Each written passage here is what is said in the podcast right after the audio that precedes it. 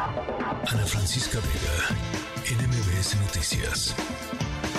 Por mayoría de votos, la Sala Superior del Tribunal Electoral del Poder Judicial de la Federación rechazó el proyecto de la magistrada Yanino Tálora, declaró la validez de la convocatoria del Frente Amplio por México, del que resultará el candidato del PRI, PAN y PRD para la elección presidencial del 2024. Sin embargo, aprobó dar un plazo de cinco días al INE para que emita lineamientos que regulen y fiscalicen este y otros procesos similares. Para hablar sobre este tema, le aprecio mucho a Javier Martín Reyes investigador del Instituto de Investigaciones Jurídicas de la UNAM, que esté con nosotros. ¿Cómo está? Bienvenido. Hola, ¿qué tal, Citlali? Como siempre, con el gusto de saludarte a ti y a todas las personas que nos escuchan. Al contrario, gracias y bienvenido. ¿Por qué no nos da primera su primera opinión de esta decisión de la Sala Superior del Tribunal Electoral del Poder Judicial?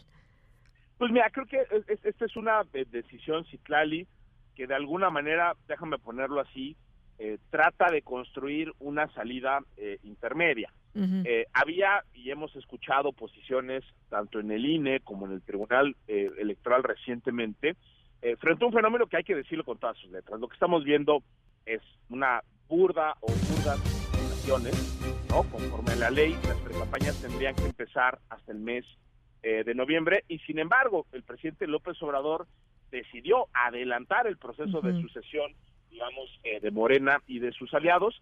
La oposición, creo que con un cálculo político muy cortoplacista, replica eh, la fórmula.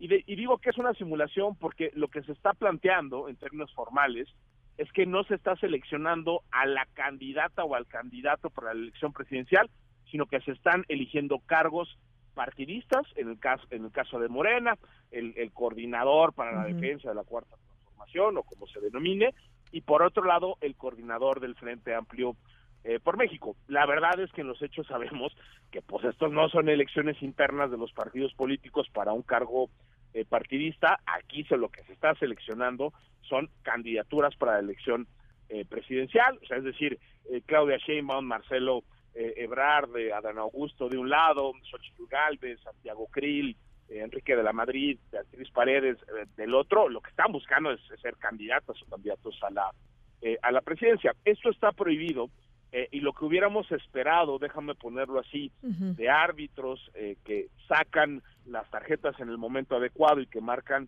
las faltas, fue lo que en su momento propuso, por ejemplo, la consejera Claudia Zavala en el INE, es decir, ordenar que se frene no eh, las, las, estas precampañas anticipadas o lo que proponía hoy la magistrada Yanino Tadebra que con un proyecto a mí me parece muy sólido en términos eh, jurídicos lo decía con todas sus letras lo que estamos viendo pues es un fraude a la ley no o sea está utilizando figuras que en principio son eh, legítimas como es el el, hacer elecciones internas para un cargo partidista o, hacer elecciones para un, un frente, eso en principio no está eh, prohibido, es legítimo, pero claro, se está utilizando esas figuras legítimas con una finalidad que es abiertamente ilegal e inconstitucional, que es anticipar los procesos eh, de selección, ¿no? Entonces, bueno, desgraciadamente estas posiciones han quedado en minoría y lo que y, lo que se logró hoy el día en el Tribunal Electoral fue una salida intermedia y digo una salida intermedia porque en el otro extremo pues ha habido magistradas y magistrados que simple y sencillamente dicen, pues no hagamos nada, ¿no? Casi, casi tapémonos los ojos, convalidemos la, este, la, la, simulación, este, y hagamos como que aquí no está pasando nada, ¿no? Entonces, bueno, la solución intermedia que hoy vemos en el Tribunal Electoral es la decisión de no frenar el proceso del Frente Amplio eh, por México, dejar que siga, pero pedirle al Instituto Nacional Electoral, ya no a la Comisión de Quejas, sino al Consejo General, que dicte lineamientos en el sentido, por ejemplo, de que no se puede utilizar radio este, eh, y televisión, que se tienen que fiscalizar eh, los recursos, que siguen vigentes las restricciones para no hacer actos anticipados eh, de campaña. Creo que pragmáticamente pues es una mejor salida que el, el, no hacer simple y sencillamente nada, pero al mismo tiempo, Citlali, yo te diría, pues son lineamientos que se antojan muy difíciles de cumplir, porque pues cualquier persona no digamos con dos dedos de frente que, que vea qué están diciendo no este tanto los aspirantes de Morena y sus aliados como los del frente pues sabemos perfectamente que están hablando de la elección de 2024 están haciendo llamados al voto están hablando de sus propuestas eh, de llegar a la presidencia, porque pues es obvio que lo que estamos viendo es un proceso adelantado de, pre-campañas. ¿no? Entonces, en términos generales, eso es lo que sucede. Es una decisión que, déjame ponerlo así, regresa el balón a la cancha eh, del INE, ahora el INE tendrá que pronunciarse. Y la otra cosa que es importante, Ciclali, pues también es una decisión que yo creo que va a generar todavía más denuncias, porque como el Tribunal Electoral dice que sí puede, que está, que siguen estando prohibidos los actos anticipados de campaña, pues imagínate, ahora creo que lo que vamos a ver es muchísimas denuncias de un lado y del otro, ¿no? Diciendo que este pues Marcelo está hablando de su plan de seguridad o que Xochitl Galvez está hablando de los programas sociales y lo que quiere hacer cuando llegue al, al, gobierno. Entonces, bueno, pues es, es una decisión eh, que se, se entiende desde la, déjame ponerlo así, desde la configuración interna del Tribunal Electoral, pero que francamente yo, yo te diría, tengo la impresión de que no solo es subóptima en términos jurídicos, sino que en términos eh, pragmáticos, pues no me queda claro que esto vaya a resolver estamos viendo. Eh, y aquí el gran riesgo, Ciclali, es que lo que se está eh, poniendo en riesgo es pues la validez de la elección presidencial. Es decir, los actos anticipados eh, de campaña lo que afectan es la equidad de la contienda, ¿no? En una competencia, en una carrera, cuando un competidor sale antes que el otro, pues genera una ventaja indebida.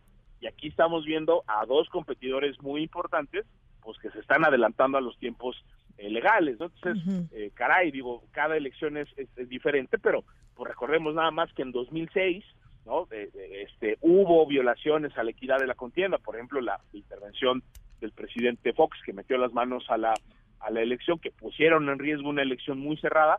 Bueno, pues aquí no sabemos qué tan cerrada será la elección de 2024, pero eventualmente estas violaciones a la equidad pues pueden generar este tipo de problemas, ¿no? Sí, y además los, eh, pues parte de esta determinación de la sala superior es como ya nos comentaba, que el INE tiene cinco días para emitir lineamientos, pero se supone que estos lineamientos ya estarían en la ley o no?